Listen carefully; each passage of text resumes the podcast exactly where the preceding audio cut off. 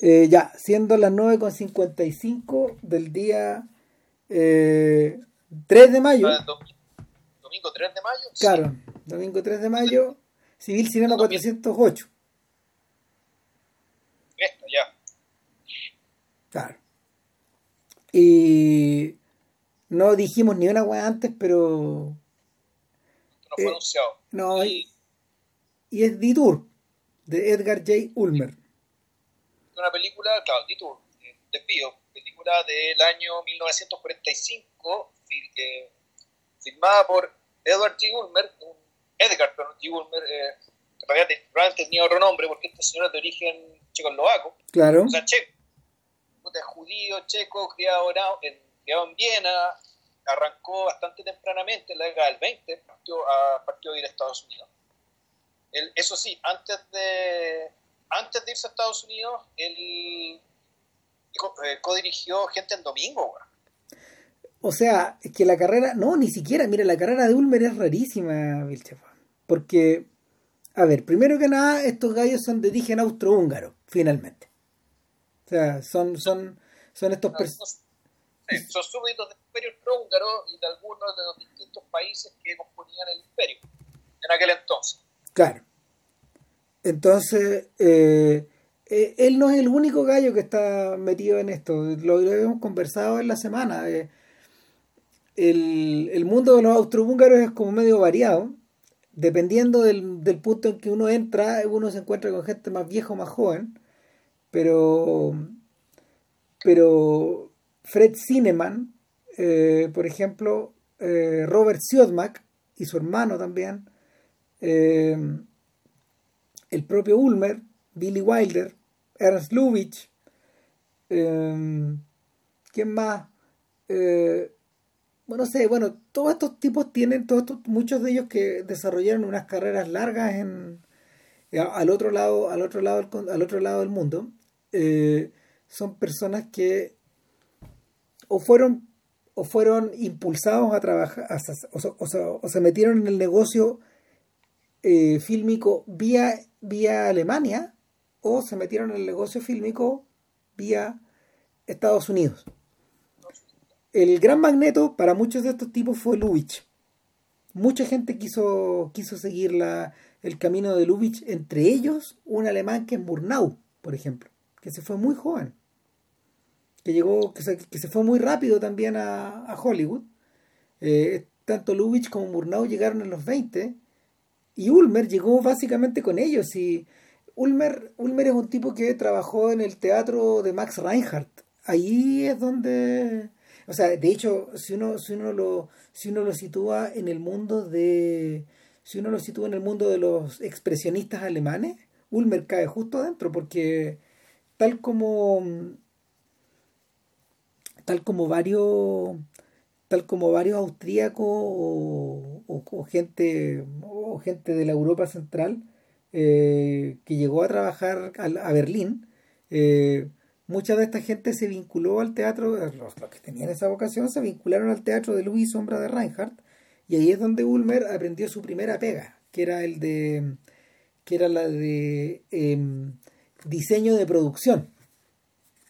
Él, él- él- él construía los decorados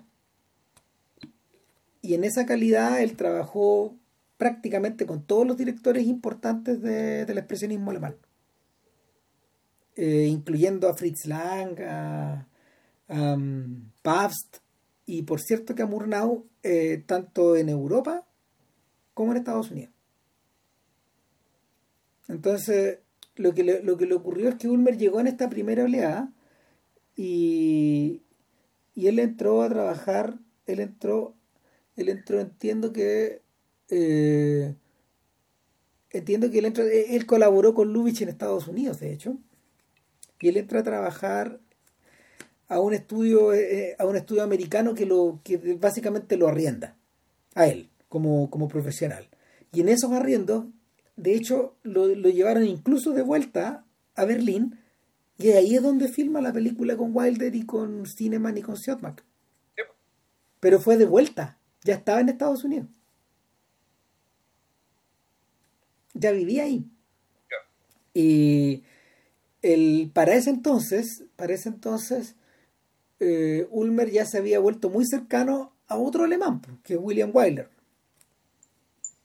Y, y, era muy cercano a él y era muy cercano a su hermano, a Benny, Benny Wilder, creo que se llama el otro, el otro personaje. No, Bobby Wilder, Wilder que, que junto con su hermano hicieron una carrera larga juntos también, unidos durante una, buena parte del trayecto de Wyler.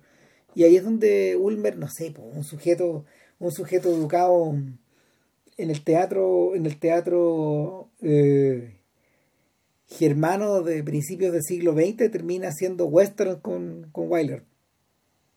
termina, termina ambientando western eh, para decenas de películas cortas, two reelers, de estos que tenían como como dos rollos, 50 minutos más o menos, una cosa así de película, un poquito menos.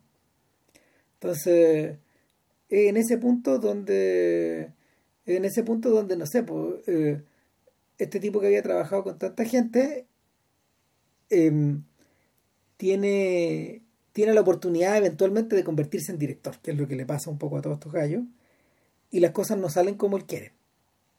O sea, lo que tengo entendido es no le fue mal, el problema es que el él en el fondo él le pasó algo parecido a la película de Itur, es decir, fue una mala decisión. Y la mala decisión fue un lío de falda, fue meterse con la eh, ex del el sobrino de Carl Lendle. Y ahí cagó todo. Claro, que era el jefe del estudio para el cual trabajaba, un tipo que se llamaba Max Alexander. Universal, claro. Claro, entonces se mete con la ex, ni siquiera, ni siquiera, ni siquiera era pareja de, del tipo, sino ya lo había sido y por la hueonera, el sentido de propiedad, lo que sea, ¿cachai? el loco queda marcado y le hacen en el fondo una blacklist, ¿cachai? Es parte de una blacklist donde está solamente él y por razones sentimentales y no políticas. Insólita.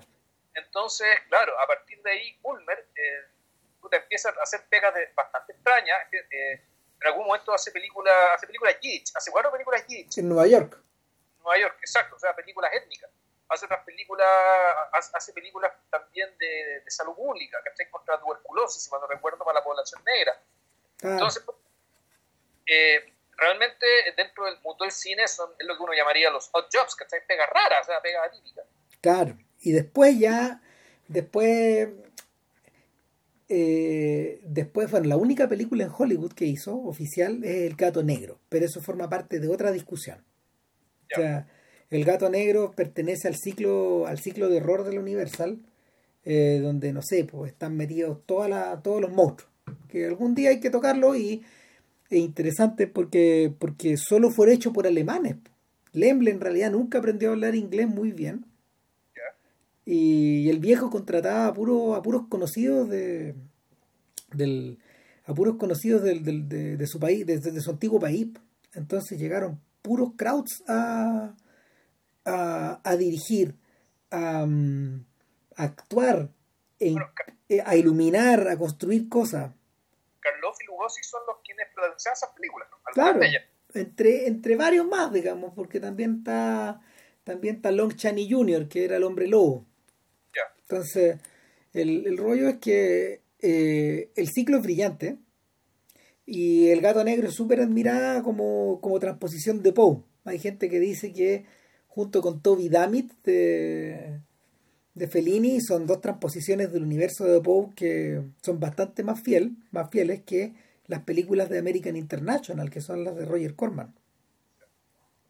Entonces, el, o sea, es, es, materia de otra historia, pero ocurre que, ocurre que ya para finales de los años 30, Ulmer estaba tan asentado en Nueva York y trabajando en, esto, en estas pegas raras que, que, no tenía, no tenía, la, no tenía el menor interés por, por, por volver o la menor oportunidad de volver a trabajar en Hollywood y eh, cae, cae derechamente en lo que los gringos llaman el poverty row.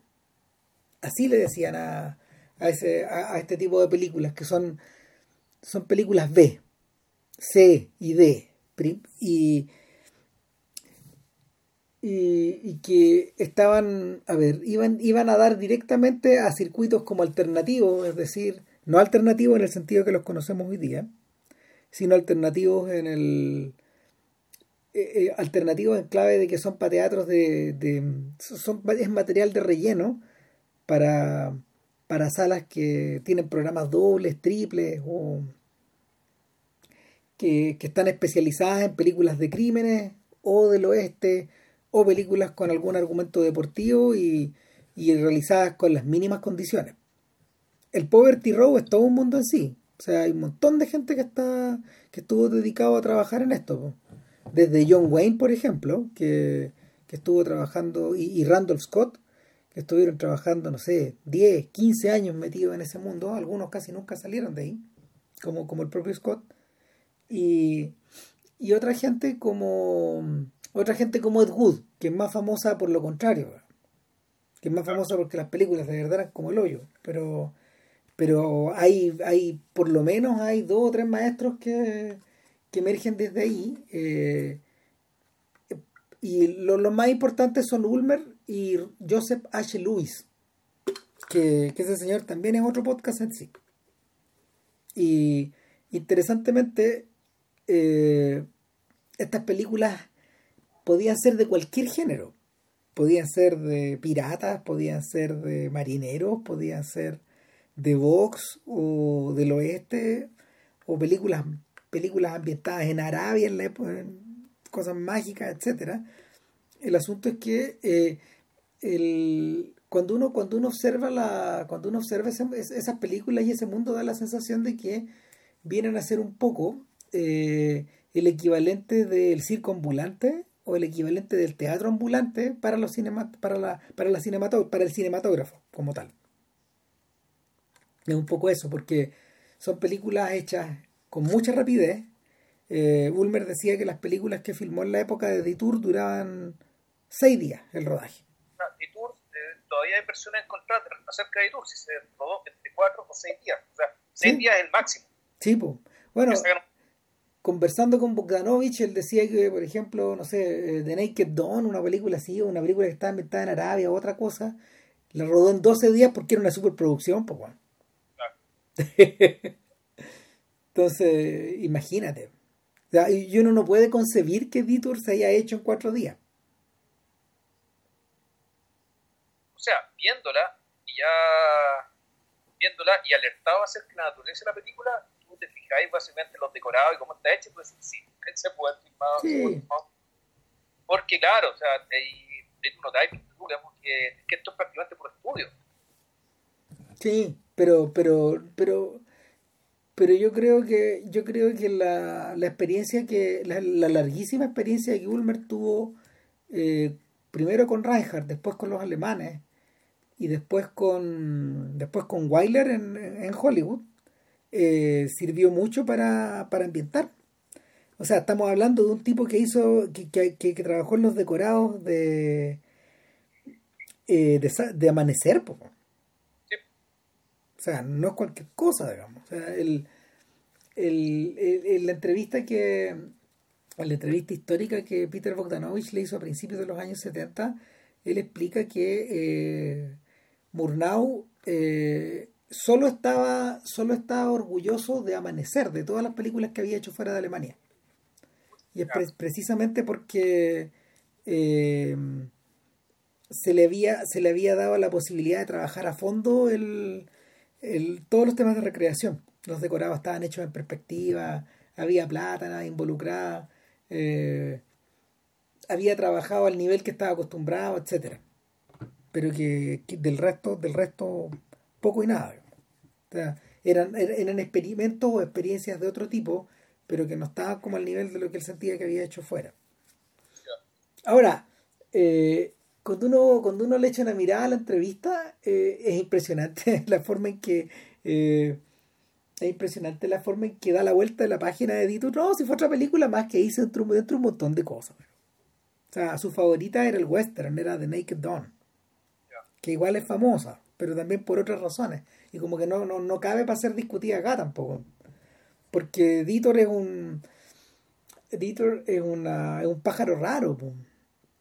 el, hay gente que dice eh, que Editor es como the ultimate picture of the night that I was driving and then, ¿cachai? O sea, es la, es, la película perfecta como para explicar, bueno, y esa noche yo estaba manejando en la carretera solo y de repente me pasó que, ¿cachai? y que es como todo un subgénero, que es como todo un subgénero en el mundo del noir.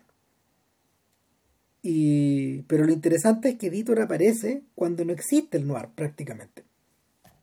Es un fenómeno raro, no es una película que parece eh, surgir un poco surgir un poco de la nada eh, y, recoger elementos que habían sido como regados antes por otras historias, por otras películas, por otra gente. Eh, Yo creo que es una pregunta que uno se hace. O sea, tú decís, el, el noir es, un tipo de trama, es un conjunto de tipos humanos que están dando vueltas. Y, es también una forma de mostrar y de, de, situarlo y darle un espacio donde ellos se mueven. Entonces, claro, yo creo que uno podría decir, sin equivocarse mucho, que la trama del Halcón Maltés es de noir. Sí. Que el, personaje de María Astor y la, y la, y la cáfila de hueones que andan dando vueltas, el personaje de Greenfield y de Peter Lorre, cabe. Estamos de acuerdo. Todo se cortó, espérate. Vamos a. Voy a, voy a llamar a Vilches de nuevo, porque a veces se corta esta cuestión. Así que vamos a continuar y sin cortar esto, digamos, estamos en el camino.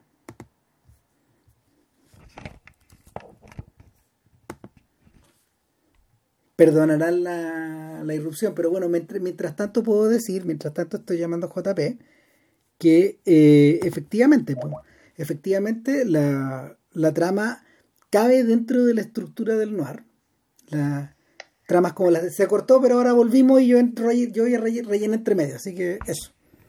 Ah, ya, ok. No hay que empezar la grabación. no, para nada. No, pues sí, también los, los, auditores entenderán que en estos días más raros, como que los, los soportes se vuelven más raros nomás. Entonces, el, el, rollo es que eh, yo justamente estaba como expandiéndome en tu idea. De hecho, que, que, por ejemplo, historias como, historias como El Halcón Maltés, historias como Across the Pacific o Cayo Largo de, de John Houston, que, que, que, Houston, Houston encontró como una beta ahí de hecho. Ah, estamos hablando 41, 42. Sí, claro, sí, 41, 42, 43, por ahí.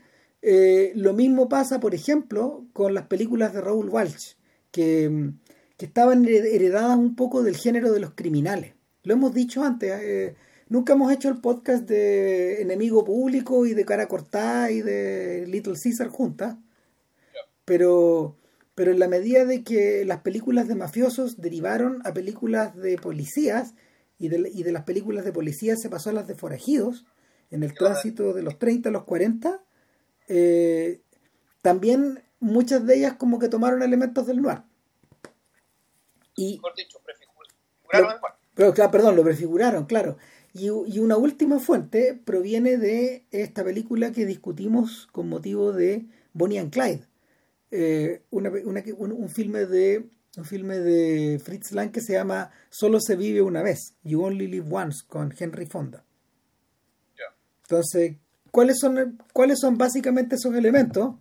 Son películas de personajes desesperados, son películas de son películas de sujetos que eh, han, llegado donde están a estas condiciones extremas, ya sea porque o el destino los ha puesto ahí, o ellos mismos quedaron insertos en una situación criminal o de, o de submundo o de prisión que, que, modificó su que modificó su manera como de mirar la realidad o de enfrentar la realidad o de defenderse de la realidad o de desafiar la realidad. Y, en último término están los personajes que son malditos. O sea, y lo que pasa es que, vale, yo lo, veo ahí, yo veo más elementos. O sea, está esta realidad al filo de, al filo de la ley. Como dicho de otra manera, en, en Ditur, y me parece que es súper eh, es clara la definición respecto de que en realidad el mundo del noir pareciera ser una especie de eh, lado B pesadillesco de, de, una, de la vigilia, del mundo, del mundo, del mundo del público de las películas. Respecto de eh, ¿qué, es lo que qué es lo que le muestra el noir al público que ver estas películas. El, además en un país, un país que además cuyo discurso oficial es un discurso oficial dentro de todo bien edificante, bien, que apela mucho a la virtud y a la solidaridad, porque puede que están en guerra. En el fondo, el país entero está movilizado y convenciéndose de que son una nación virtuosa y que el esfuerzo, el esfuerzo de ciudadanos virtuosos va a hacer que ganen esta guerra virtuosa. Entonces, el, el, contexto en que se da, en que da el origen de este género, puta, es un es un contexto de un importante nivel de autoengaño, digamos, que aunque ese autoengaño sea por un fin, por un fin mayor por un fin que uno podría, eh, con perspectiva incluso todavía, decir que sí, que valía la pena hacer. Pero el mar, en cierto sentido, es una especie de, una especie de chimenea eh, eh, para, para, para, el público que sabía que este discurso oficial que había que, que, había que seguir, que había que comprar los bonos de guerra, que había que creer realmente en los valores del país y todo el cuento, igual existía un, existía un revés existía una dimensión que había que acallar, que se estaba callando por un fin, por un fin superior. Y una de las ventanas por la cual salía, digamos, esta confesión de realidad, fue, a, partir de este género. Un género que demuestra a, a personajes que están absolutamente de espalda respecto de lo que tiene el resto del país completamente movilizado. Sí. Pero de espalda, es decir, no, no están, realmente no están ni ahí es como si este gran cataclismo mundial, digamos, en el que se están jugando tantas cosas, eh, en realidad no, no, existiera. Bueno, es que hay un elemento que no hemos tocado acá. Y el elemento es, el, elemento son los 12 años de depresión. Ah, sí. ¿Cachai? Que, que, el, que tiró a la gente a los caminos, que tiró a la gente a, a, cambios de vía a, cambios de vía repentinos, a, a eh, destrucción del, no sé, de, los núcleos familiares, de las redes, de los amigos, de, las carreras, etcétera, y que de verdad lanzó a lanzó a estas personas a la vera del camino. Cuando uno ve, cuando uno ve las uvas de la ira, por ejemplo, y uno, uno se concentra un poco en el personaje de Tom Jones, que es el protagonista, que es Henry Fonda en la película de John Ford, uno observa que eh, las experiencias de Fonda las experiencias que no tienen que ver con la película, sino que lo que está antes de esta historia, él es un personaje del noir. Porque ¿qué le pasa a Tom Joad? Tom Joad ha dejado el seno familiar, se lanzó al camino, eh, desesperado por encontrar dinero, por, por, encontrar algún trabajo y, poder tener dinero para después volver, pero en la mitad del camino cae preso. Y, la película empieza cuando Joad vuelve a casa después de haber jugado a la de forajido. Y, no, y no vuelve con ganas de ser un criminal, sino que de reconstruir este, este núcleo familiar que se, que se desdibujó en su cabeza. Pero cuando él vuelve, ya no queda nada. Ahí eh, estamos en el mundo de. Estamos, estamos en un mundo desnudo donde no donde los personajes ya ellos también incluso incluso esa gente la sal de la tierra como le llaman como le llaman los gringos a estas personas los hokis eh, incluso esa gente perdió la casa y, la, y quedó un poco lanzada a la vera, a la carretera. Eh, pero el, la, la, forma en que la forma en que la forma en que Ford, Fonda y Steinbeck tratan el tratan, tratan la tratan la historia evidentemente no tiene no tiene estructura de noir, pero algunos de los personajes que aparecen ahí provienen como de esos mundos también. Fíjate, fíjate, el personaje noir, yo creo que es aquel que básicamente toma la decisión, o se ve forzado a, a, a buscar la sobrevivencia, ¿cachai? En, este, en, la economía paralela. ¿cachai? Que es una economía paralela que puede tener, que ver con el tráfico, con las estafas, ¿cachai? Con los, con los artilugios para engañar al sistema. Claro. Ahora, se nos está escapando otra cosa más, que, que tú la habías anticipado y es que eh, hay cierta dimensión alucinada que estas películas poseen. Y esa dimensión alucinada es como, eh, a ver, en, en, términos, en términos fílmicos está, bueno, obviamente, obviamente muy representada por el blanco y negro, eh, pero también por los claroscuros del expresionismo alemán que están heredados de ahí. ¿Qué pasó? No, claro, o sea, volviendo al ejemplo de la Maltés, que es del año 41, que tú decís tiene todo de noir, pero tú la ves y la comparas con Titus, por ejemplo, es que, claro, que no. Y un mundo diferencia. Lo que pasa es que esos camarógrafos no eran alemanes. ¿Cachai? O sea, el, o, no, o, no, había, no, o, no, habían aprendido la pega de estos alemanes. El, la tremenda importancia, la tremenda importancia que los alemanes del Universal tuvieron en el noir, al final es como meredada por segundas o terceras o por, por segundas o terceras personas. Lo que pasa es que los asistentes de estos gallos, los iluminadores, aprendieron un kilo de esta gente. Eh, es un poco distinto a lo que le pasó a Hitchcock. Hitchcock es una persona que también no se entiende sin, sin concebirlo en su relación con los alemanes. Porque, porque es que Hitchcock trabajó en Alemania. Si, si en el fondo lo que, se, lo, que él lo que él muñequeó para poder conseguir era, era que cuando. A ver, Hitchcock cuando entra, cuando entra a trabajar a, a, la, a la, primera versión de los estudios de Ealing, que tenían otro nombre en ese entonces, eh, Hitchcock entra primero a trabajar como diseñador de, eh, de letreros, de, lo, de los letreros de las películas mudas los intertítulos. Él, él dibujaba intertítulos y los escribía.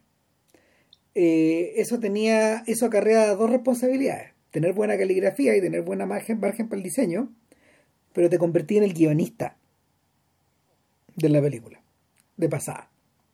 Te convertía en el guionista de facto de la historia. El, tipo que en el fondo eh, podía hacerlo, podía hacer como las divisiones, porque ellos establecían cuántos eran los intertítulos. Ahora, la segunda pega que Hitchcock tuvo, y para eso, para eso convenció a su jefe de que lo mandara a Alemania, fue de convertirse en diseñador de producción. Igual que Ulmer. Y, en ese momento donde Hitchcock viaja a Alemania eh, por un acuerdo que el estudio británico tenía con los alemanes. En el fondo viajó un poco a aprender la pega. Y allá, allá estuvo, estuvo viviendo un buen rato, por lo menos un, más, un año, un año, un año y medio, dos años casi, y ahí vio rodar a Pabst, vio rodar a Lang, vio rodar a Murnau en vivo. Vio cómo estos tipos ordenaban las luces. Y de hecho su estilo de claroscuro proviene precisamente de ahí. Y no es el único influenciado. Ocurre que eh, en esos mismos momentos John Ford estaba empezando a ver esas películas y alucinado contra todos estos gallos que trabajaban para él, diez años después, cuando hizo The Informer. Y, el, y The Informer es una película que eh, es una curiosidad, porque, a ver, The Informer, es un, The Informer es una película que está basada en una historia que creo que es de Shano Casey, es decir, esto es realismo irlandés al máximo, pero que está filmada como una película eh, expresionista alemana, con grandes claroscuros, con largas secuencias mudas, con una iluminación con una iluminación suntuosa que finalmente le hizo ganar el Oscar. Eh, y puso en el mapa Ford. Eh, y es una película que Ford tenía, tenía sentimientos encontrados porque él, la encontraba deliberadamente presumida, porque se había dado permiso de ser presumido, y, y, por lo mismo la encontraba algo anticuada. El punto es que un montón de estos tipos estaban, mucha de esta gente estaba obteniendo esa inspiración en paralelo, hasta Chaplin. Eh, hasta, hasta Chaplin, eh, de hecho, obtuvo esa inspiración porque Chaplin heredó el camarógrafo de Murnau, Carl Struss. Con él trabajó como 20 años. Entonces, la influencia de estos gallos fue incalculable, pero eh, en, lo que, en, lo que, en lo que respecta al noir, los tipos le daban una dimensión alucinada, una dimensión poética, una dimensión volada a estas películas también. Que no tenía, que no tenía precisamente que ver con esta cruda realidad tipo em, sección policial de los diarios que muchas de estas películas tenían. Sí, bueno, en, el caso de Bitburg, ahí el gran logro, se está, veo yo, digamos, es, es la noche, el espacio nocturno, el, tiempo nocturno, ocurre, digamos, lo, que ocurre en esa noche, en la, noche clave de la historia, más que, es aquella, digamos, que donde la película empieza y termina. Sí. Que eso, a eso a mí un logro, es un logro gigantesco lo que hicieron. Sí, pues una, es, algo que, es algo que es algo que tiene ecos para todos lados después. O sea, yo, uno... yo, por qué, porque claro, está hablando de un logro técnico que está hizo una idea, digamos, y ya cuando llegue el momento vamos a explicar cuál es. Sí. Sea, a ver, la, la Detour comienza, Detour comienza con dos tomas, con dos tomas del mismo tipo caminando por la carretera en una noche cerrada. y, luego hay un corte, eh, luego hay un corte y, lo, observamos frontal con un sujeto que lo está, que lo está llevando a cierta parte, eh, probablemente a, un, a, pueblucho, a un pueblucho eh, cercano al, un pueblucho del sur de California, creo que creo que es Bakersfield, algo así. y en ese lugar este sujeto entra a un diner muy tarde en la noche eh, y rehuye todo contacto con la gente, con la gente que está atendiendo la mesa, con un camionero que, le mete conversación y, se comporta se, se, comporta de manera muy violenta y, y, cuando el camionero pone una cuando el camionero pone un, en, el, en el jukebox de 78 porque ni siquiera son de disco 45 ahí corre el disco ahí corre el disco grande no existían los, es interesante, en el año 45 no existían los, los discos de 45 todavía. Entonces tenía que escuchar el 78 grande. Eh, el, es en ese momento donde el tipo flipa. Porque, porque está sonando una canción, está sonando una canción que, que le recuerda a su pasado. Y, y ese pasado es, ese, ese, ese pasado es algo de lo que se está fugando, al parecer o da la sensación. Y, en ese momento donde en ese momento donde el tipo comienza a, a contarnos su historia en primera persona, justo como los héroes del noir o los antihéroes del noir. Y, y cambia y, ahí, y, ahí es, y ahí es donde cambia la iluminación. Cambia desde este cambia desde esta luz casi fluorescente que, vemos al interior del diner a una, a una luz expresionista, donde están iluminados solo sus ojos y el resto, ahí, uno se acuerda de Max Reinhardt, eh, el, resto se convierte en tiniebla. Claro, o sea, eso, eso pasa antes de que empiece el recuerdo. O sea, No, justo, justo cuando ya empezó la voz en off.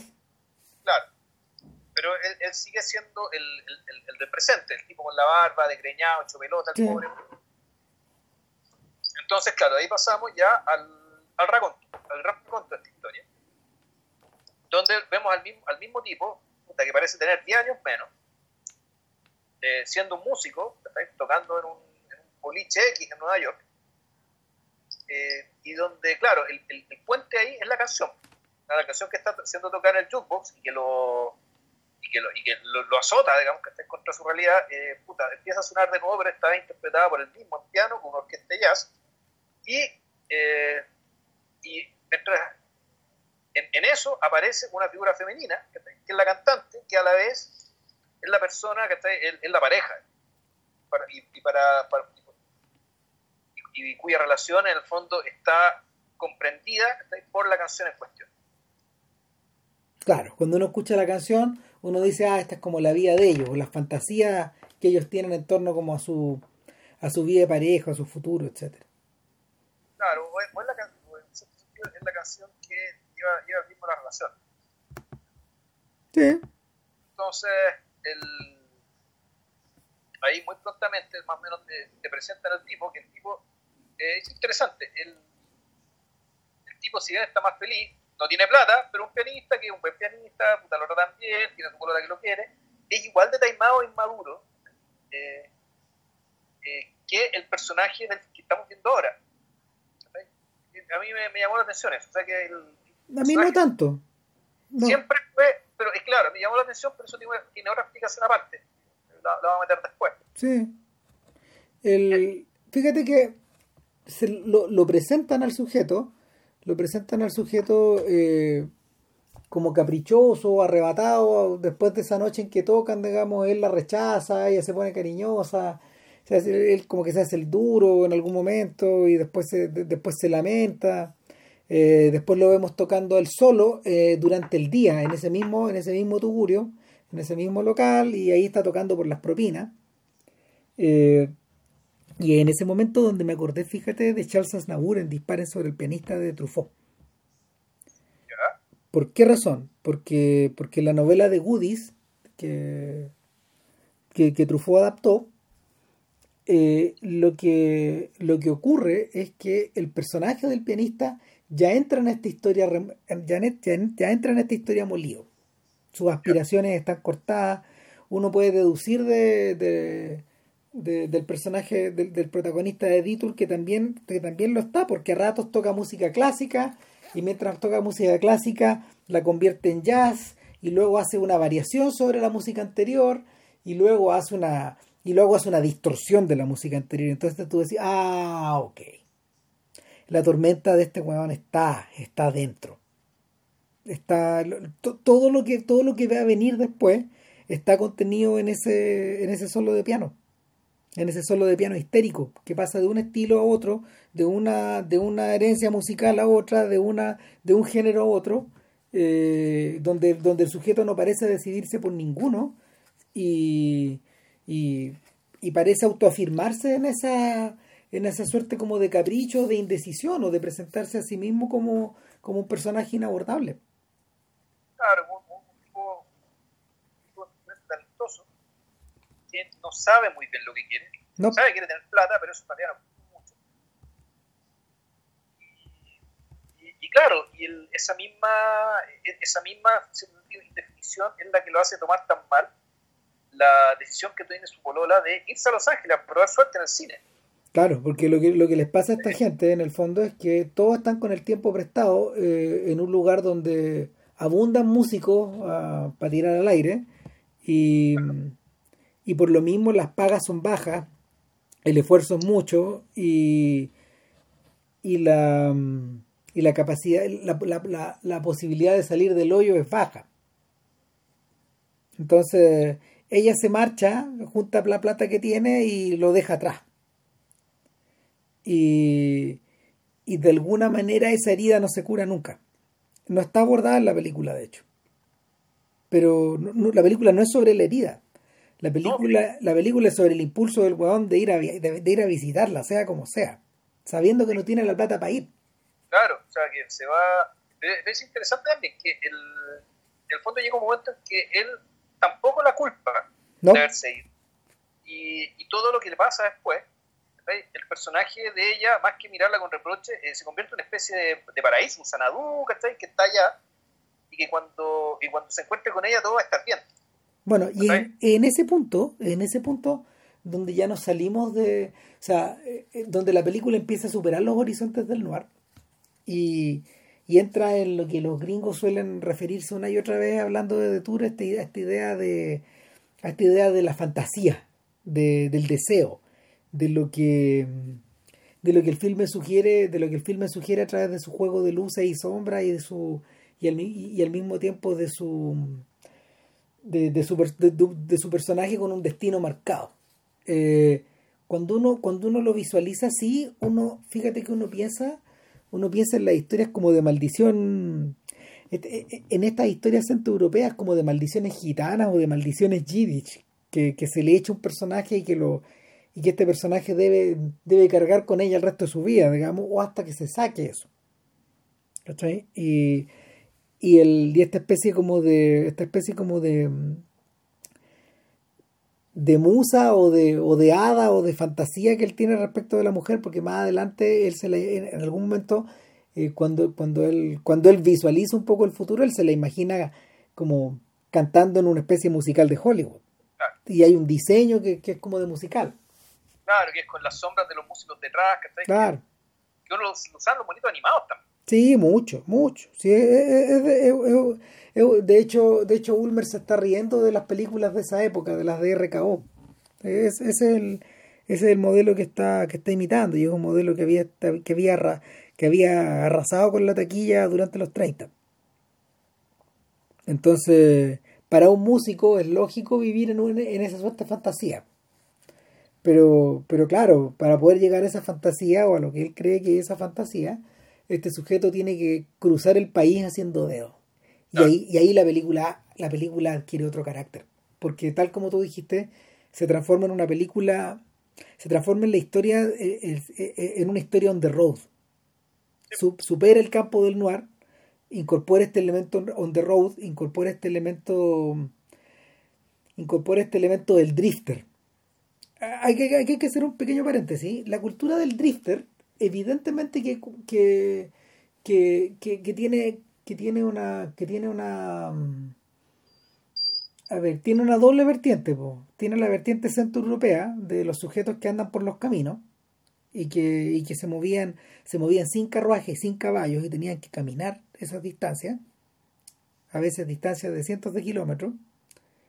Eh, y tenían que caminar sorteando, eh, sorteando parajes, parajes solitarios, bosques misteriosos o bosques muy profundos, eh, largos trechos sin comida y sin bebida, y también eh, sorteando, lo que a las, sorteando las personas que te pudieras encontrar en el camino. Observar como, como potenciales ayudistas por un lado o como potenciales peligros por el otro. Siempre. Siempre, los forajidos en el camino eh, son historia vieja. Ahora, eso trasladado al mundo del western o trasladado al mundo de o trasladado al mundo del siglo XIX en Estados Unidos se eh, prefigura se, se, bifurca hacia el lado del pionero por un lado pero también por otro lado se bifurca hacia el lado de lo que los gringos llaman el drifter y el drifter es un sujeto que va sin rumbo va va sin rumbo y no, no pretende tener ninguno. Eh, el drifter, de hecho, puede ser un ayudista o puede ser un forajido en la, en la historia de otros incluso. Por lo general es visto como un sujeto, como un sujeto más bien peligroso, al que ni cagando vaya a subir a tu carroza, a tu caballo o más adelante a tu auto o a tu camión. Y, y el, eh, y, y, y, por un momento, por un momento, Ditur parece abrazar estos dos mundos, eh, o, estas dos tradiciones, la, la, europea y la americana, eh, en esta suerte de viaje de este a oeste que, que hace el protagonista. Pero en paralelo, en paralelo pasa otra cosa más. Y es que el, eh, eh, cuando, uno se sitúa, cuando uno se sitúa en, al borde de esta posguerra en Estados Unidos, los drifters estaban llenando los caminos como de una forma en que no se había visto nunca. Estos personajes estaban pululando por todos lados, todos eran Tom Jones. Y, y se adelantan como 10 años a la, a la versión del hipster, que, que, se lanza a hacer lo mismo que estos drifters. Es decir, se adelanta a los personajes de Kerouac y a, lo, y, a, y, y a, la, actitud de los propios amigos de Kerouac, que, que repletaron los caminos, pero eh, en los 50 y en los 60. Entonces, el, el, el, el en el fondo estaban arrancando. Sí, pues. En cambio, en cambio gente como eh, gente como nuestro protagonista, que por lo demás se llama Al Roberts, sí. interpretado por Tom Neal, se llama el actor. El, puta, es, un personaje que tiene un destino. Él sabe dónde quiere ir. Claro. Esa es la diferencia, y, en ese sentido está más cerca, es por eso que es pariente de los europeos. ¿Cachai? Pues pariente de estos vagos europeos. O sea, porque, porque esta, esta gente de los caminos en Europa, la gente de las fábulas y de los cuentos, ellos tienen un destino también. Sobre todo los de las fábulas y cuentos populares. Entonces, yo creo que, yo creo que el, eh, el judío errante que hay, que, que, hay, que hay en el interior de Ulmer, este que lo lleva desde este que lo lleva desde, desde Viena hasta Berlín, desde Berlín hasta Nueva York, desde Nueva York a Los Ángeles, de Los Ángeles a Nueva York otra vez, ¿cachai? Una, y otra vez, una y otra vez cambiándose de lugar. Eh, encuentro un poco de solaje en esta historia. O, de, o, se ve un poco proyectado, aunque él te diga que las pinzas, Pero, pero hay algo que, hay algo que, hay algo que motiva al personaje. Pues ahora, ¿qué es lo que le pasa a nuestro a nuestro vagabundo? Que él empieza, él empieza a contarnos una historia que es súper distinta a la de Clark Gable en, Sucedió una noche, pues, cuando, cuando él y Claudette Colbert están en el camino, que eso la pasan bien en el camino. Este van a Cedeo y como anda solo y, y con cara patibularia no lo lleva nadie. Hasta que, hasta que un hombre lo, le, le para en el camino.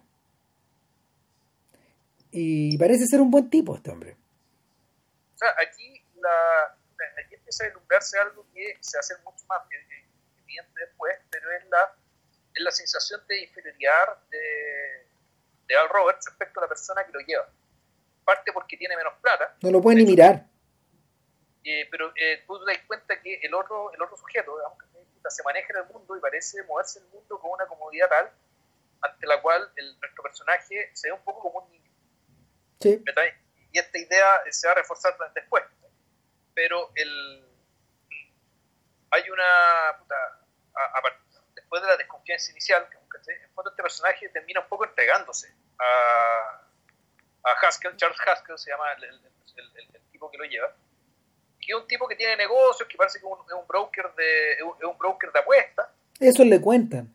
Eso le cuenta que recorre el país de un lado para otro en un auto estupendo. Yo no, siempre, yo no siempre gané esa plata, por eso te estoy ayudando, porque yo estuve en tu posición una vez, le Claro, entonces en fondo ahí, ahí, se establece una especie de maestro-discípulo, padre-hijo, de este, de este individuo, en el fondo, al largarse a la carretera dejar su banda de músicos, dejar su mundo de músicos, en el fondo es un huérfano. Es un niño huérfano. Entonces, puta, a este niño huérfano le pasa lo mejor y lo peor que le puede pasar. Y por eso es que en la misma noche claro, una misma noche, eh, después de un rato eh, andando con este tipo, que efectivamente, ponte tú que lo pilla en algún lugar de Alabama, por ejemplo, y él fue, puta, el cuedazo que tiene va a Los Ángeles, es decir, no tienes que hacer más dedo hasta llegar al otro lado del país. Claro. luego está hecho, está resuelto, está todo. Haskell le cuenta, Haskell le cuenta un poco de su vida, le cuenta un poco de su padre, que, que tiene un padre, que tiene un padre en California, en Los Ángeles, eh, que no se habla mucho con él, y mientras le va contando esta historia, eh, Roberts mira, eh, le mira las manos, que mira las manos en el, volante y ve que tiene un arañazo en una. Y, y Haskell le da a entender que es una mujer que él subió al auto tiempo atrás y que, bueno, da la sensación de que este tipo se anduvo pasando de listo y le pegaron el arañazo cuando tiró la mano también. Claro, pero al mismo tiempo haciendo, haciendo gala de expectativa no me engaña, ¿cachai? Pues yo a los de su tipo es millones. ¿cachai? Entonces, siempre la idea de que el mundo lo conozco. Claro. Entonces sucede que ya pues, eh, después puta, lo invita a comer, ¿cachai? En el fondo el tipo termina ganando al sujeto, digamos, al llenarle el estómago.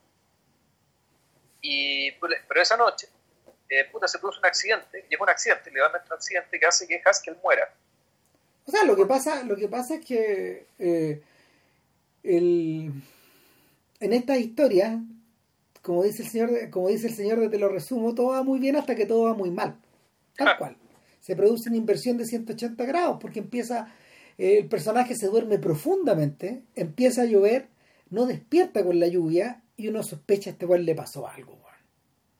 Algo le pasó. O sea, a lo mejor le dio un ataque bueno, al cerebro, se murió, bueno, eh, porque Roberts le grita y finalmente para el auto, trata de trata de subirle el, trata de subirle el techo al auto y mientras mientras arrecia la lluvia, luego luego abre la, luego abre la puerta y cuando la puerta se abre, la cabeza de Haskell Jr. rebota contra un tremendo pedrusco que está justo al lado del auto. Claro, entonces por este accidente estúpido, el, y es también el, la noche, como está filmada la noche, es, maravilloso, que está en fondo ya el espacio de la incertidumbre total, la amenaza total, pero al mismo tiempo todas las posibilidades que se abren, Si en fondo todo eso es, Lo que, es lo que se mete en la cabeza de, Al Robert, que respecto de que puta, me van a meter en cana. Sigo la verdad, pero al mismo tiempo, si tomo el lugar de él, nadie va a saber. Nadie va a saber, lo dejo aquí botado, me quedo con el auto, me quedo con la ropa. El, siempre eso sí con mala conciencia, o dicho mejor, el buen tipo no es un delincuente, no es, un, no, es un, no es una persona del mundo normal. Y eso es interesante que nos, demos cuenta de eso, que pese a su mal humor, a lo mal genio, a lo cagado que está, tú estás dando cuenta que este, este individuo está fuera, está un poco fuera de lugar. Bueno, hay otro elemento del lugar que se nos había escapado, pues, que muchos de estos personajes, muchos de estos personajes tienen una visión distorsionada del mundo porque están un poco locos. El, el, personaje, el personaje, a ver, el sujeto que, el sujeto que creó un poco esto fue Boris Vian, el, francés, el trompetista francés y novelista francés, que, que es indicado como interesante, es indicado él como el padre del noir eh, literario. Lo que pasa es que Boris Vian, mm, Boris Vian que, que, también, que también las hacía de poeta, eh, crítico, traductor, actor, inventor, etc. Eh, Vian, en el fondo, él escribió una novela, escribió una novela y estoy buscando el año en que la escribió, porque, porque este, e, e, esto, esto, es bien chora la historia. Em, a ver, dame un segundo. Sí, sí. Lo que pasa es que la, la novela es particular porque se llama Escupiré sobre tu tumba. Así se llama. Y eh, fue escrita básicamente en el mismo periodo en que se estaba filmando Detour. Fue publicada el año 47. Y bien, bien eh, sentó las bases del género literario de ahí para adelante porque describió una historia desquiciada. O sea, era la historia, mira, esencialmente es una, es una novela criminal acerca de eh, acerca de un asesino que que es de color y que comete un asesinato, que comete un asesinato desquiciado, una weá tremenda, man, y, y, está repleta, está repleta de, de, escenas sexuales o de menciones al racismo descaradas. Eh, y el y lo que lo que Vian en el fondo trató de trató de encapsular ahí fue una sensación como de exceso, como de reventón, como de como de, como de, ampolleta que se revienta finalmente. Hay algo que impulsa a estos sujetos a reventar o a traspasar la realidad y distorsionarla, combarla, que es algo que David Lynch ha heredado súper bien de, de, toda esa tradición. Todos estos personajes están un poco locos, de hecho. Están un poco locos en el sentido que eh, el protagonista de White Heat está, está loco. Y el, y el personaje de Al Roberts no lo está. Sin embargo, hay un personaje al interior de esta historia que sí lo está. Claro, que ahí, ahí viene. Bueno, entonces, ¿qué es lo que pasa acá? Pasa que el sujeto ya toma la decisión pragmática respecto de asumir la, una identidad nueva, la identidad de este hombre, en fondo, el cual en cierto sentido admira un poco, que tiene lo que él no tiene. Y literalmente se queda con aquello que él no tiene, o sea, con la identidad, la plata, el auto. Y, puta, y los recursos para básicamente llegar tranquilamente a, a, su, a su objetivo, eh, eh, llegar a Los Ángeles, deshacerse del auto, desaparecer en la ciudad y eh, llegar a su paraíso, que juntarse, encontrarse con su novia. Claro, y va, va camino de eso y obviamente va medio atenazado por la culpa. Eh, son escenas parecidas a las que veremos más tarde, 20 años más, 15 años más tarde en, Psicosis, de hecho. Y que, que de, de, no sé, me da la sensación de que Hitchcock vio Detour. Es reprobable, porque, porque Marion Crane se comporta con esta misma sensación de, de, compulsión por contar lo que le ocurrió o por devolver la plata que se está robando, bueno, ¿cachai? Tiene esa misma, tiene esa misma sensación rara de que los pacos lo siguen, de que le preguntan de todo. Cuando llega a California eh, y, y los tipos y los tipos lo interrogan, él da la identidad de, él da la identidad de Haskell. Sí, claro. Y, y, ya se y, es en ese punto donde la película asume su estructura de sí, esta es una historia acerca de un doble también. Claro. Y y el y, y, en ese momento donde se detiene a echarle agua al auto en una gasolinera y ve una mujer haciendo deo exactamente como él estaba con un rostro igual de desesperado. Antes de eso, me gustaría, me acordé, hay una escena bien buena que antes de eso, cuando él está durmiendo, donde hay, un, hay, una, toma larga de la, la, cámara acercándose sobre él y la cama y, esa, esa, esa, toma es difuminada y empieza a recrear todo lo que pasó en la noche. Sí. Como, era, como si fuera una, eh, como una pesadilla, donde la pesadilla consiste en aquello que ya ocurrió.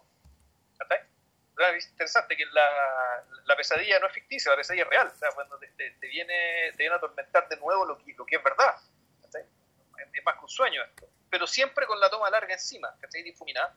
Y después, y, después se acaba la pesadilla, la cámara se retrocede, se produce un corte, imagino, por un, por un, por un tema técnico, digamos, que pero yo creo que lo, esperable era que era la, la, la cámara siguiera, eh, siguiera filmando, se aleja y al tipo es despertado por una sirvienta, que lo, ¿cómo se llama esto? Que, que le dice, puta, el aseo, no, por favor, media hora más.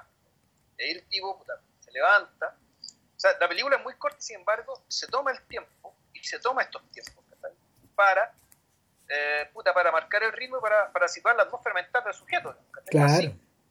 al principio, cuando está mostrando lo, feliz que era este sujeto, digamos, tocando el piano con su, con su colola cantando, puta, hay una tremenda, una, una, una estupenda toma, tremendo plano secuencia, De cómo la cámara se levanta, como que flota por, desde arriba de ellos, mostrándote todo el público las mm. mesas de que no es muy grande. ¿Y, ¿Y por qué voy con esto? Porque la presentación del personaje nuevo que se mete, de Vera, de la mujer que está, de esta mujer que es rubia, que es colorina, que está medio filo, ¿eh? y el tipo la llama, oye, te llevo. Y, la, y, ella se da vuelta y empieza a caminar. la cámara la sigue. Y, la, y, la, sigue. Y la sigue. Y, es, una, es una presentación que, que claro, tiene que el fondo te anuncia algo, que el fondo el, objetivo es, aquí va a pasar algo, pero tú no sabes bien. No, aquí, aquí se está subiendo un igual al auto. No, aquí ni siquiera, ojalá. O sea, no, me, refiero, no, a, lo que voy, se está subiendo un personaje de la misma importancia. Sí. A eso me refiero. Por eso la presentación. Entonces, eh, interpretada por una actriz que se llama Anne Savage, que yo todavía no me explico cómo no fue estrella, dada la actuación que tiene acá. Yo creo que, yo creo que el, probablemente no lo fue porque en esa época en Hollywood sobraban personas de ese registro. Es un poco lo, la maldición que tenía el Roberts, que él era un buen pianista de formación clásica, pero había para tirar al aire. Eh, Roberts, Roberts está, Roberts el músico está situado en uno de los momentos más más crueles de la más crueles para un músico en la historia en la historia del, del, de, la música de salón gringa que es el momento en que se disuelven las bandas que se disuelven las bandas de swing. Y es por eso que él está tocando en este tugurio. Él debiera estar tocando en una banda de swing pero ya no hay cómo pagarlas. ¿cachai? porque no hay gente yendo a bailar a los locales. Por la guerra. Tan solo las mujeres, prácticamente todos los hombres están reclutados. Y, el, ese mercado grande que existió alguna vez empieza a achicar, achicar, achicar. Y aparecen las bandas de jump blues. Las bandas de jump blues y que es precisamente lo que vemos, pues, son, son los grupos de cuatro o cinco personas. De hecho, estas bandas de jump blues son el origen de las bandas pop después. El, origen de el origen de Chuck Berry, el origen de esos tríos, esos cuartetos que, que, tocan rock and roll en la década siguiente. Ya no batería bajo y el cantante guitarrista. Sí, pues lo mínimo, lo mínimo. Eh, eso es tocar en pelota para como para lo que significaba tocar antes. Entonces, entonces el, el, el. tema de la actriz, lo que leí por ahí es que eh, además tuvo el problema de que realmente quedó encasillada y quedó muy marcada con el papel y con el registro. quedó amarrada al, destino, al destino del género. las reinas de ese registro en, esa, en ese momento eran interesante que nunca hemos hecho podcast sobre, sobre películas de estas actrices. Eh, la reina de ese registro era Barbara Stanwyck. Eh, otra, otra era Lana Turner. Y, la otra era. Eh, ah, ¿cómo se llama esta actriz de Baby Jane? No, no Bette Davis, la otra. Ah, John Crawford. John Crawford. Esas eran las reinas de ese estilo, de ese estilo crispado. Hay otras también, pero, pero el, o sea, hay otras y muchas de esas trabajaron de hecho con Fritz Lang. Eh, Gloria Graham, ponte tú, es una de las conocidas. Pero bueno. Entonces, claro, eh, entra, entra esta mujer y, entra una descripción de la mujer con un plano que es muy bello que que mientras el auto, mientras el auto va en movimiento, eh, este sujeto empieza a mirar a la, a la pasajera y le empieza a describir como quien la describe en las páginas de una novela.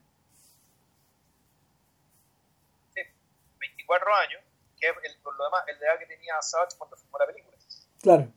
Es una mujer muy joven, menor que él. Eh, y que sin embargo a mí, a mí me parece que aquí se produce una de las grandes eh, reversiones y giros de trama que yo he visto como espectador de una película. Que es cuando puta, él empieza a, a, a, conversar de su supuesta superioridad, de este hombre que anda con el auto. Claro. Que la lleva, que hace, la que escribirse llevarla. Y súbitamente, puta, ella... De, de, la nada. Ella de partida muy seca, muy cortante. Eh, hasta que en algún momento revela que ella es la persona que arañó a Charles Haskell. O sea, no, le dice, bueno, ¿qué hiciste con él? ¿Lo mataste? Ah, sí, así le dice. ¿Qué hiciste con Haskell? Bueno, ¿cómo? ¿Pero cómo? ¿Cómo sabe, que, ¿Cómo sabe quién es Haskell? ¿Cómo sabe que yo no soy dueño del auto? ¿Qué pasó, man? Eh, y, ahí uno, y ahí uno dice, chuta. Claro, ahí ella, ella revela más tarde que es la, es la persona que arañó a Haskell que lo, como dice JP recién, y que lo llevó, que, que fue la, fue la mujer que hizo, lo hizo dedo, digamos. Claro, eh, pero no solo, bueno, entonces, ¿qué es lo que ocurre? Ocurre que, de nuevo, puta, nuestro personaje, en cierto sentido, vuelve a ser un niño. Vuelve, no, y vuelve a entrar en la película, en el fondo. Sí, él, él, está tratando de escaparse de esta película de horror en la que vive, pero el destino lo vuelve a meter, y lo vuelve a meter, y lo vuelve a meter, y lo vuelve a meter. Lo vuelve a meter, pero la, la conversación con ella, tú te das cuenta de que ella vive en el mundo se maneja en el mundo con la misma estructura que tenía Haskell. Eh, puta, con el mismo cinismo, con el mismo nivel de penetración, porque lo cala de inmediato. De inmediato, lo entiende todo sobre la situación. Y ante ¿Sí? eso, nuestro, nuestro pianista, taimado, enamorado, que se dio, vuelve a ser un niño sin arma. Un, una, un, un, sujeto que está básicamente de nuevo a la merced de otro. Y bueno, no sé, el, puta, al, al, ver esta dicotomía, digamos, al ver esta relación entre el personaje con esta, con esta otra heroína de Noir, con esta otra fan fatal de Noir. Que con esta mujer loca del Noir. Que además, que, que, efectivamente, que además está loca, pero que, volvemos, conoce las reglas del juego, estoy eh, al rey y al derecho a los 24 años. Yo viéndola me acordé inmediato de un, de, un, de un, personaje que es más extremo todavía que el personaje que ya comentamos, que es el de Cameron Díaz en The Countdown. Ah, sí. ¿Cachai? Que ese personaje es el dueño del mundo. ¿cachai? Ella es un personaje que llega a ser el, su, su, manejo respecto del, de, de, cómo moverse en, en, este infierno estúpido, ¿cachai? Que el mundo, ¿cachai? Puta, le da cosas, eh, caracteres demoníacos. Claro. ¿cachai? Y este personaje tiene algo de eso, pero agregado con la locura, porque el personaje de Cameron Díaz no está loca, hace locuras, o aparentes locuras, que te desconciertan, de que, que como el auto, digamos, eh, que están ahí para desconcertar a, a, sus enemigos, en el fondo todos son sus enemigos. Y en cambio este personaje efectivamente es una, una mujer que está loca, y por lo tanto es doblemente incomprensible para nuestro, para nuestro héroe. Mira, a rato me da la sensación, de aquí vuelve el impulso centroeuropeo de, de Ulmer, de que lo que tiene este personaje, y volvemos a la fábula, ¿sí? What are the odds? ¿Cuál, ¿Cuáles son las posibilidades de que este weón en ese país enorme eh, pudiera toparse con alguien que conociera a Haskell, que hubiera viajado con Haskell unos días antes, que hubiera visto el auto? Que, ¿Qué onda? ¿Qué clase de maldición es esta? Claro, y ahí está, el, y volvemos, digamos, de ahí la gracia un poco del, del, del, del noir también como forma de mirar el mundo. Claro, como una trampa. El mundo efectivamente es un lugar tan pequeño como una trampa, del que no podéis salir. De la que no podéis salir, de la que estáis cayendo, siempre estáis cayendo. Claro, siempre, el, siempre que te botas. Esa es una de las razones por las que por las que el noir se llevó también con Lang, por ejemplo, y que Lang, sin caer a, a los extremos de trabajar así en, con, los, con los mínimos medios, eh, Lang también terminó haciendo películas B y terminó refugiándose en este mundo de en este mundo de forajidos, de ladrones y de malvivientes.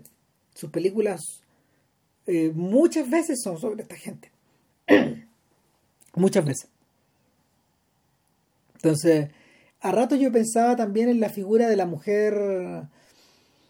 A rato yo pensaba, yo, mientras miraba, la, mientras miraba la, mirada, la mirada de fuego que tiene a Savage en la, en la película y, la, la, forma de peinarse, la forma en que está hecha sus cejas, su rostro, todo, que está maquillada.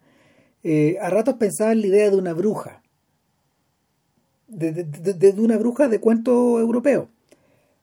Pero también pensaba en pensaba en la en, en, las mujeres espectrales de estos cuentos. Y que de hecho Poe, por ejemplo, cuando él escribe, cuando él escribe cuentos sobre personajes femeninos similares, rescata un poco esta idea, pero la americaniza. Y, y aquí hay algo de eso.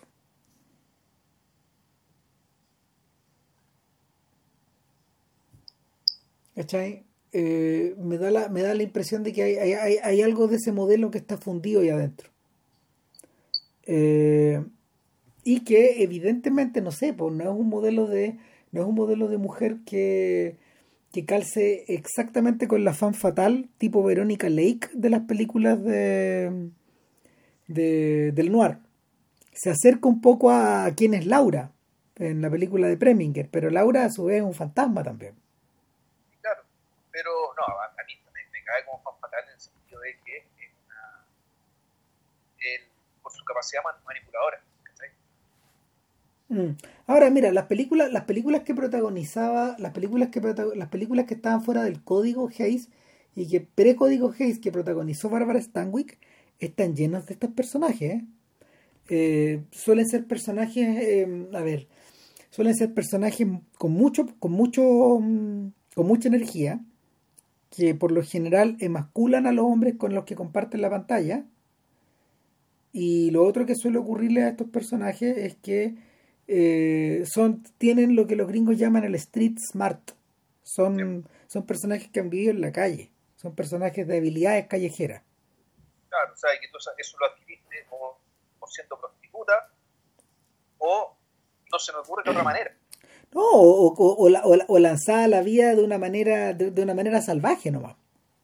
Claro, porque si ya, ya han pasado han estado en la cárcel o han cometido o han tenido que dedicarse al crimen. No, el, lo, mira, hace, hace, un, hace un par de años atrás tuve la oportunidad de ver una película de William Wellman como del año 31, 32 con Stanwyck y era de una chiquilla que se empleaba como, como enfermera nocturna, Night Nurse se llamaba, gran película.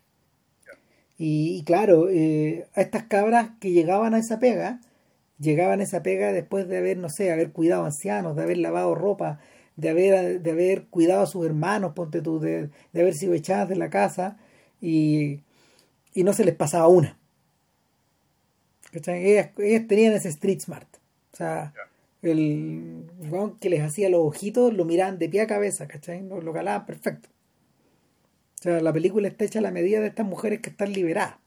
Y de hecho, por lo mismo, habría sido imposible figurarlas cuatro o cinco años después cuando el código se instala en Hollywood porque no era un rol femenino que, que las películas debían como promocionar, digamos. Y, y Stanwyck brillaba en esos roles. Entonces, ¿cuál es la vuelta acá? Que, que cuando Stanwyck cuando, cuando, cuando se, pasa como a hacer películas como Las Furias, por ejemplo, eh, o después Fortigans con Samuel Fuller, lo que lleva incorporado dentro es algo parecido a lo que le ocurre a las protagonistas de Johnny Guitar. Lleva la locura por dentro, la furia, el, el, el fuego. El fuego que te abraza nomás. Y que, está, y que está desbocado. Probablemente también eso proviene de. proviene de, evidentemente, evidentemente hay un, hay un, hay un subtexto de represión ahí.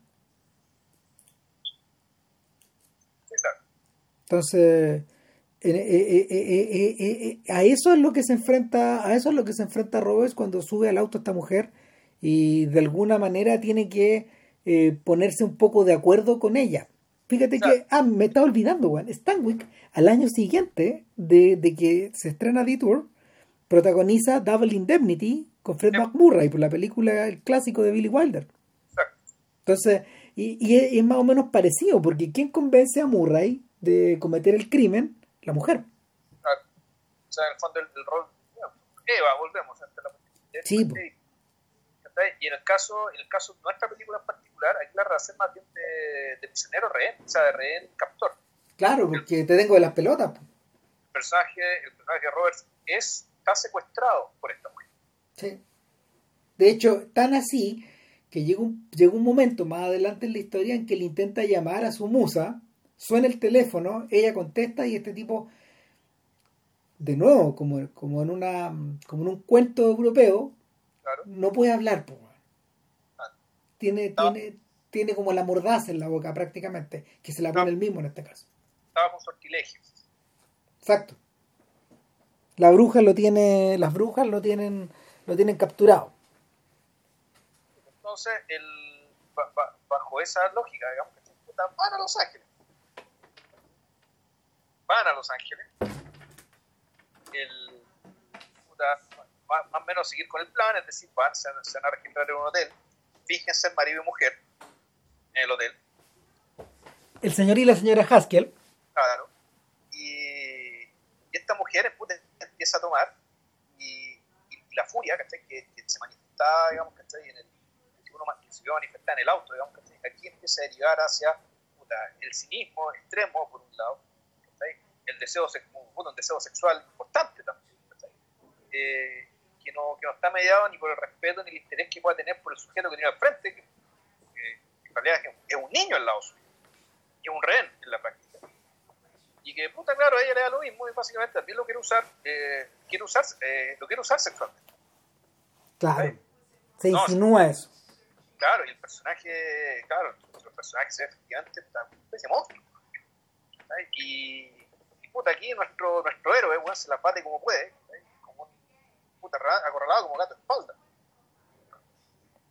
O sea, de hecho, de hecho eh, el tipo se empequeñece, eh, toda su masculinidad se empequeñece, bueno, es como si el pito se le hiciera chiquitito. Eh, sigue tú porque voy a buscar un vasito de agua.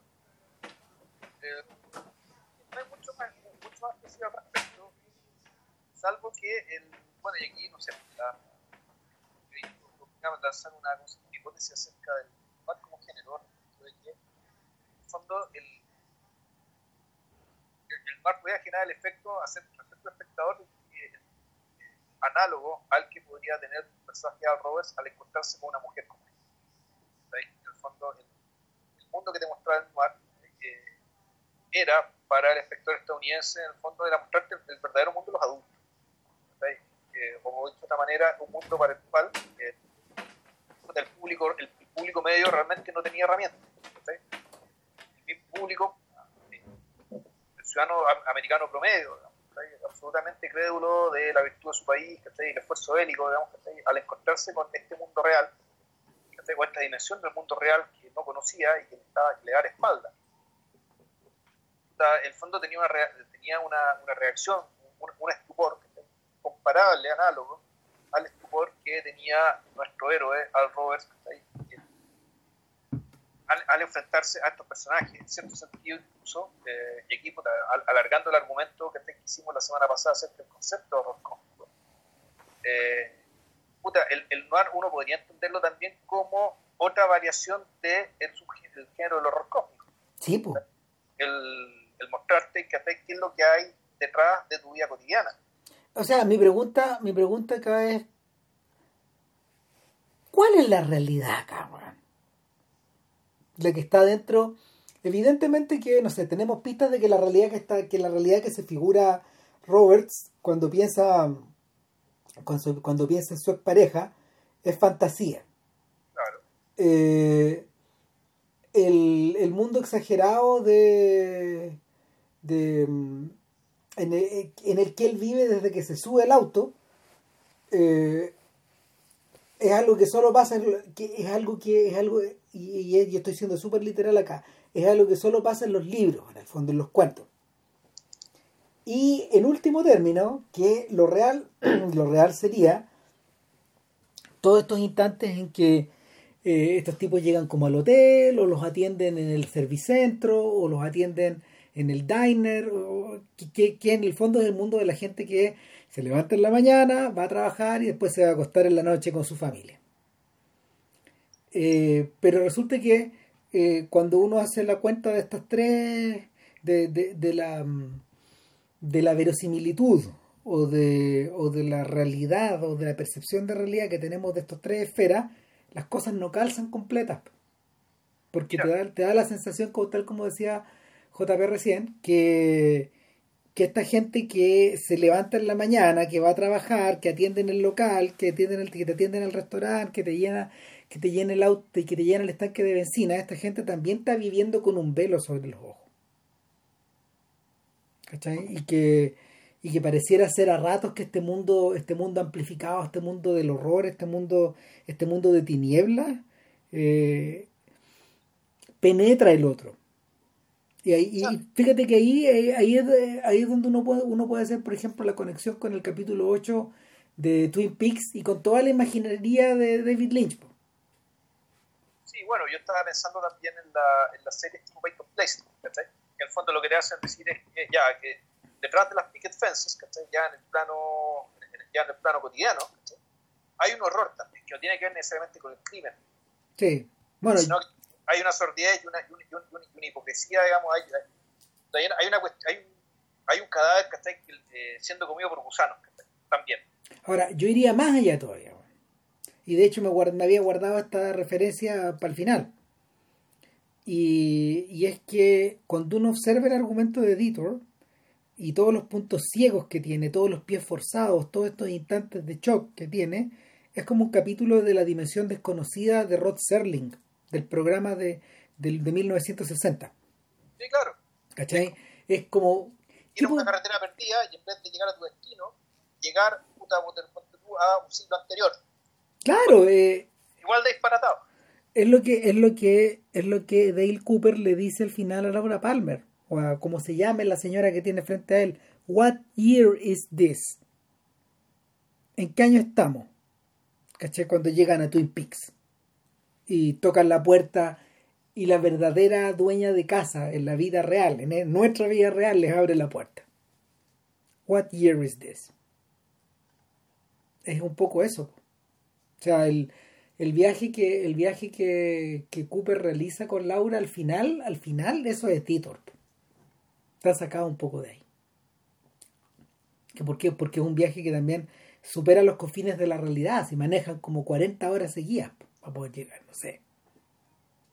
Sí, no, cuando llegamos al final de la película nos va, hay que mencionar también lo que hizo el código Hayes con ese final. Sí. Y, y, vamos a discutir el sentido de eso. Porque bueno, el...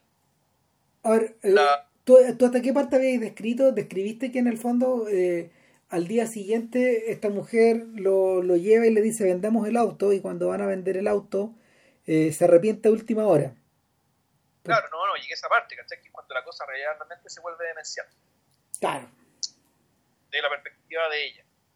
Entonces, claro, aquí nos encontramos el tipo, claro, efectivamente eh, ahí aparece un nuevo giro, digamos, disparatado, increíble, inverosímil. Insólito, sí. Como que el viejo está, el papá de Haskell está muriendo, todos están esperando a Haskell, heredero de 15 millones de dólares. ¿Qué es esa weá? Claro, entonces, eh, efectivamente, puede ser una fábula bíblica, ¿cachai? O de cualquier otra mitología que a usted se le ocurra. Se produce un nuevo giro, ¿cachai? ¿Por qué? Porque básicamente en la condición de rehén de nuestro amigo se va a prolongar se no solo, el pacto, sin que él quiera. Claro, no solo se va a prolongar, sino que se va a... Eh, perpetuar. Se va, se va, a perpetuar y implicar además una jugada muy riesgosa, ¿cachai? Que este tipo se tiene que hacer pasar, ¿cachai? Por alguien de quien no sabe nada. De quien solamente tiene su ropa, su nombre y su auto. Entonces, aquí ya la... Aquí, aquí en el fondo nuestro personaje, ¿cachai? En realidad ya, ya realmente es un león que se defiende como puede, digamos, respecto de una irracionalidad absoluta, digamos, parte de, de, esta mujer que, es un huracán. Y, y, esta cuestión de la única forma que tiene que resolverse es la violencia. ¿Cómo parar esta weá, Pero, pero al mismo tiempo, una violencia, una violencia ejecutada de forma mm, perversa, eh, la, la, historia es perversa con su protagonista, el, el, el narrador, digamos, el narrador es, a ver, no sé si es Hulmer, no sé si es el propio Robert, no sé, no sé quién diablos es, pero, pero claro, lo que, lo que sucede es que eh, la mujer amenaza con llamar a la policía, se va con el teléfono al interior de su pieza, pues son estos teléfonos que se enchufan.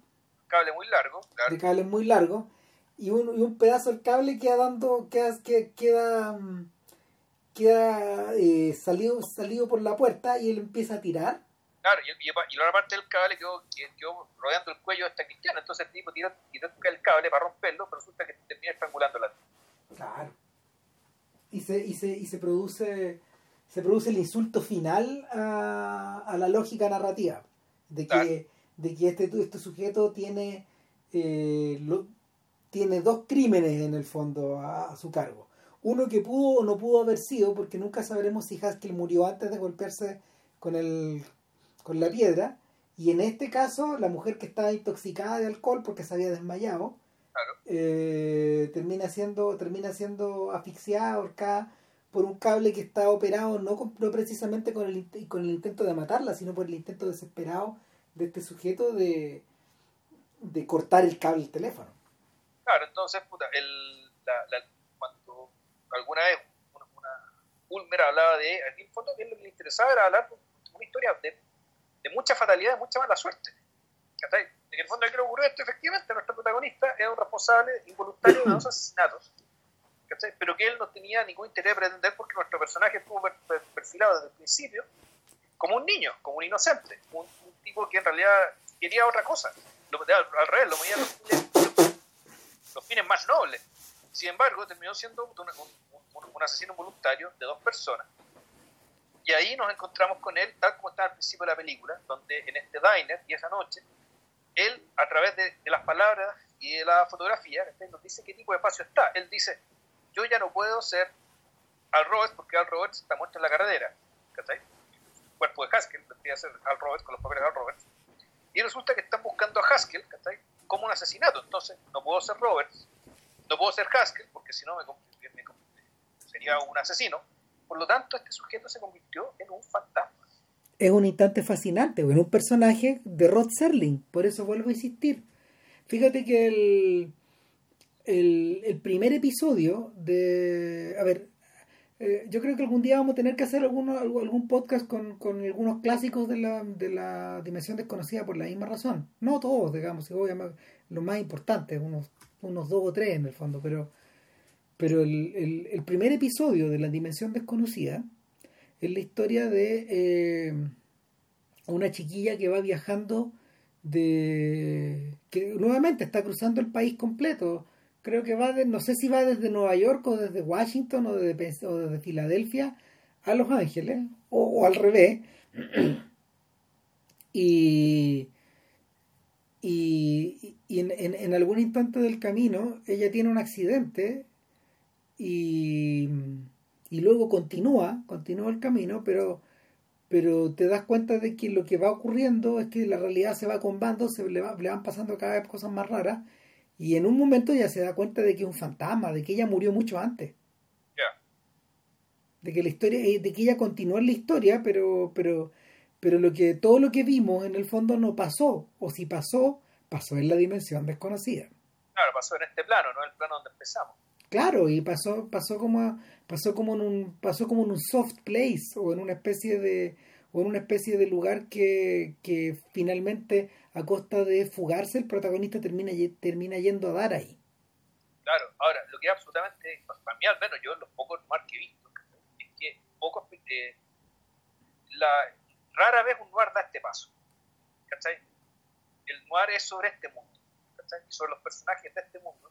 Y para decirnos, puta, lo podrido, lo duro, lo difícil, lo jodido, que es este mundo, más allá de lo que nos diga la propaganda oficial del mito de la guerra o de la posguerra claro. Entonces, el, este final, eh, donde esta noche, esta noche final, digamos, inicial y final, es un logro artístico tan extraordinario, digamos, que porque, porque eso con un par de palabras, efectivamente nos saca a una dimensión distinta, de una manera absolutamente creíble dentro de su propia lógica. Entonces, sí. viene la discusión respecto de que, bueno, ¿qué pasa? Pasa que es el final perfecto, pero resulta que la comisión Hayes obligó a que este sujeto, que lo agarraran los pacos. Bueno, yo no, yo no leo el final, el final igual para mí sigue siendo abierto, puede ser más cruel todavía, porque los pacos lo ven, los pacos lo ven eh, vagando en la carretera y le hacen el favor de llevarlo a algún lado. Sí, claro, pero el punto es que, no, o sea, yo tengo entendido que la lógica era básicamente... Sí, seguro que no, pero, pero está filmado, está filmado abierto. Sí, pero igual es un problema, ¿sabes por qué? Porque el, el final perfecto es ese, ¿cachai? En la medida que te agarran los pacos, igual tú volvís al mundo. Sí, es un poco, es un poco el final de mm, es un poco el final de Vamos con Pancho Villa. Que te, acordás que el final, el final sin el rollo, sin el, sin el, sin el rollo, sin el último rollo, este personaje perdiéndose eh, en la vía del tren, en la noche. Ese es el final. Y ese tenía que ser el final, y aquí también, o sea, yo creo que el, final que correspondía era efectivamente que el personaje realmente se quedara en otro mundo. Ya después de todo su periplo, efectivamente, el, el periplo, digamos que lo expulsó. Lo terminó expulsando, digamos, que hacia, hacia otro lado, hacia otra parte. Y, y, de la cual no puede volver. Mm. Ah, eh, y mira, interesantemente, en la entrevista de en la entrevista que le hace Bogdanovich a Bulmer, y que de, la cual solo pudieron tener tres sesiones, porque cuando iban a tener la cuarta, Ulmer sufrió una embolia y, y perdió el habla, Juan. No pudieron seguir conversando, de hecho. Lo visitó una vez más o un par de veces más. Ulmer entendía todo lo que le hablaba, pero no, podía, no podía hablar él. Estaba muy disminuido y murió un año después.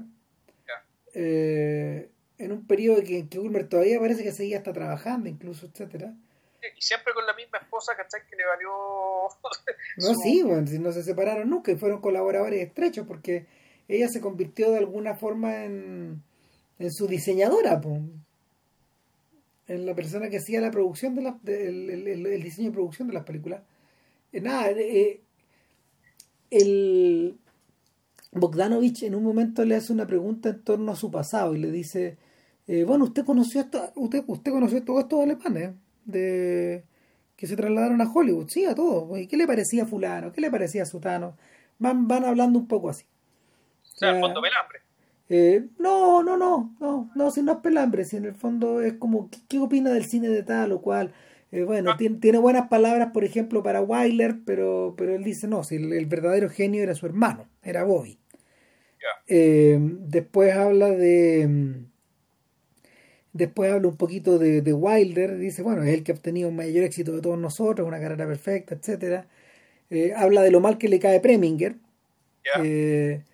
y y, en ese momento él dice, es que, es que usted tiene que entender una cosa. En realidad, estos alemanes no eran todos juntos. Claro, no era una, una claque, no era un grupo. No, no, y, es distinto. él está hablando en términos artísticos. Aquí hay dos tipos de artistas, dice. Están los artistas de la beta romántica. Y, y ahí está, y, y, implícitamente él se mete en eso. Y, y, ahí, ahí cabe Murnau o gente que él quiere mucho, como von Stroheim, por ejemplo. Que, de verdad, de verdad lo, estimaba muchísimo. Entonces, eh, y está gente como Preminger que estaban metidos en este negocio eh, para ganar dinero, en el fondo. Y, eso era en Alemania y después se repitió en Estados Unidos. El, el, el, el mensaje es re feo porque Preminger también es un gran director, pero da lo mismo. Porque el punto, el punto es el siguiente. Él dice, y uno pierde contacto con muchas de esas personas. Si yo de serle franco, gran parte de los amigos que dejé en Alemania, los amigos de verdad, la gente que yo quería, terminó en Berlín Oriental. Eh, y, esto incluye, incluía, incluía algunas glorias, como Bertolt Brecht, que era amigo de él. Y de hecho uno de los dolores de la vida de, de, de Ulmer era no haber podido ir a los funerales de Brecht. Debía haber cruzado, dijo, debía, haberme devuelto para eso. Entonces, el, en cierta medida ahí tenéis la otra lectura de Editor, que, que esta sensación de esta, esta, sensación de tener que cruzar este, este continente de, de este a oeste, para Ulmer es, de alguna manera establecer esta especie como de lugar fantasmal que, que a él le cabe entre, entre la Europa central y Estados Unidos, donde él, donde él es y no es. También hay algo de eso ahí.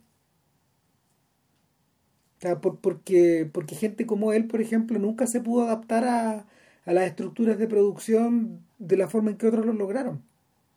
Y, no le cabe a él esa, esa eh, no le cabe a él esa solo a él nomás sino que piensa un poco en Jean Renoir por ejemplo que, que pese a que tiene una carrera como de ocho películas en Estados Unidos eh, en realidad Renoir nunca estuvo cómodo ahí eh, el único o sea el Renoir estaba cómodo en Los Ángeles porque la gente lo quería mucho y él adoraba la ciudad pero él no era parte de la comunidad de la comunidad empresarial hollywoodense él vivía ahí pero filmaba en Europa y lo mismo le pasó a Jack Turner, por ejemplo. Que. O probablemente algo es algo que Antonioni entendió muy rápido. Y, gente como Fellini lo entendieron más rápido. Y, y Almodóvar lo entendieron más rápido todavía. Entonces, hay algo de eso ahí. Hay algo como de la, de la condición del no ser, del no estar, de, de, o de encontrar tu lugar en este en este mundo de fantasmas, pero, pero es un lugar que donde tú podés manipular tus sueños o, tu, o tus impulsos artísticos o tu o tu eh, o tu quehacer. Encontrar este lugar especial, raro, eh, donde, donde te mandáis solo, pero a, a, costos de convertirte también en lo que Manny Farber denominaba el artista hormiga ese artista que no es visible a, simple vista. Tenéis que hurgar adentro, digamos, eh, meterte, meterte en el mundo del B, de la, de la serie B, o meterte en el mundo de, de las películas de patadas o de puñetes y encontrar, encontrar reales artesanos ahí. O gente que está trabajando a otro nivel. O sea, probablemente, eh, fíjate que no es distinto a lo que le pasó a gente como Fritz Lang, que, que fracasó triunfó y fracasó eh, a partes iguales como pero nunca super, nunca convirtiéndose en nunca convirtiéndose en Billy Wilder. Fritz Lang las pinzas que se iba a ganar un Oscar jamás no haciendo las películas que hacía ni cagando. Y y así con tantos otros. Entonces yo creo que hay algo de eso ahí también. Puta y eso ya nos pasamos 20 minutos de la duración de, de, Pero no fue tan largo como los otros. Lo dices como si fuera un logro. No, no, no, no, lo digo, no, me hubiera visto la cara, si lo digo como si fuera un lamento. Debíamos haber sido más concisos. Sí. Eh, buena película. Yo consejo, Vitor está en varias versiones en YouTube. Sí, bájala de Criterion, está disponible, no baja, no baja, no baja lento. No, no, no, baja más, baja más menos rápido, es como de 4 gigas. ¿Qué es lo choro de la versión de Criterion? Que está sacada, a ver, es una versión que está reconstruida a partir de la copia, la copia de el MoMA y la copia de la Cinemateca Francesa, que en el fondo son las que cimentaron la, la reputación de Editor, al ser exhibida en, en, al ser exhibida como en esa en ese plano en el fondo, como si fuera una obra de arte. Alguien se dio cuenta, ¿cachai? Pero además con asistencia, con, con, con, asistencia, eh, y esta es la novedad, de fundamental de la copia que existe en la Cinemateca de Bélgica. Esa es la importante, porque, porque esa es la que está en buen estado. Todas las otras en el fondo estaban, habían sido de alguna manera arrebatadas a los teatros de segunda y tercera que las alojaban. Eh, y la, la, gente que puso la plata para, para restaurarla fue la fundación de George Lucas y la fundación de Scorsese, la Film Foundation. Con ellos se hizo la copia que, que yo creo que es la, es la copia canónica al final. Y se ve bastante bien, weón. No, se increíble. Bueno, lo bueno es que además es que el, y, es de estas películas que, puta, guardando las proporciones, es como La Casa Negra, ¿cachai? Son estas películas que tienen muchas cosas concentradas en una duración brevísima.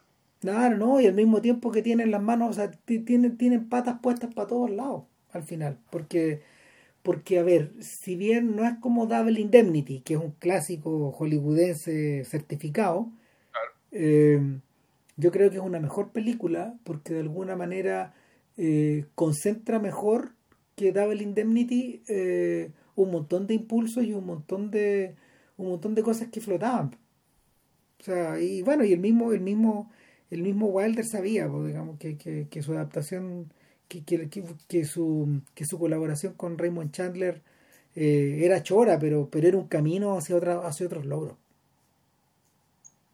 Hay un corazón noir en, en, en, en Wilder, pero no está ahí completo, está en Ace in the Hall. Claro. Ese es el noir de Wilder. El gran noir de Wilder. Ya, pues, y bueno, y la otra semana, no sabemos. No tenemos idea, po. Todo. Bueno, será, pues, ahí cachamos. no tenemos idea. Aunque, ¿sabes qué? El, gustaría hacer el premio con Aquí se construye, con el Nacho Agüero. Ah, La encontré en onda media, weón, la quiero puro ver. ¿hace cuánto no la ves? Nunca la he visto. ¿Qué? Nunca la he visto. No. ¿En serio? No, güey. ¿En serio? No, entonces hay que hacer esa weá. Ah, Vamos, verá, déjame ver si pillo el primer Aquí se construye, porque esa película es la segunda película que se llama así. Ah, chuta, ya. Eh, cuando Nacho Guerra estaba en la Católica, pero esto, que esto, esto bueno, es que guárdaselo para el podcast, él hizo una película que se llamaba Aquí se construye, cuando era joven. Ya. Y te digo eso nomás. Así que en eso, en esa nota dejamos el podcast y puta, ahí estamos. En principio sería eso, pero no se extrañe si la próxima semana terminamos hablando de cualquier Eh, pero es, parte de show.